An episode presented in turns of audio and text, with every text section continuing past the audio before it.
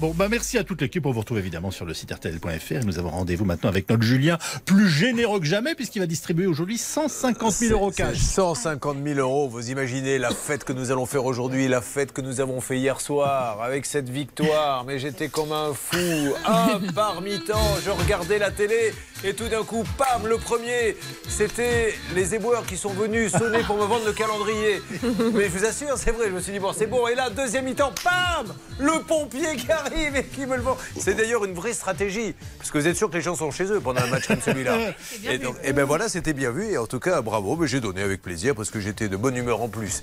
Bon, tout à l'heure, 150 000 euros cash. J'appelle Voilà. chez vous.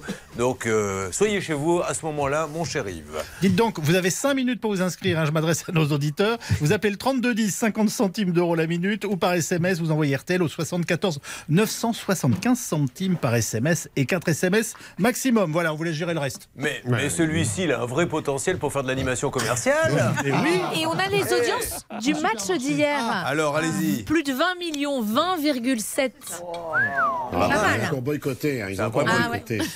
Le virgule 7, là, il a regardé quoi Trois, trois quarts d'heure, c'est tout Bon, peu importe. Merci, on y va. Bonne C'est émission. parti, mesdames et messieurs, effectivement, euh, 150 000 euros.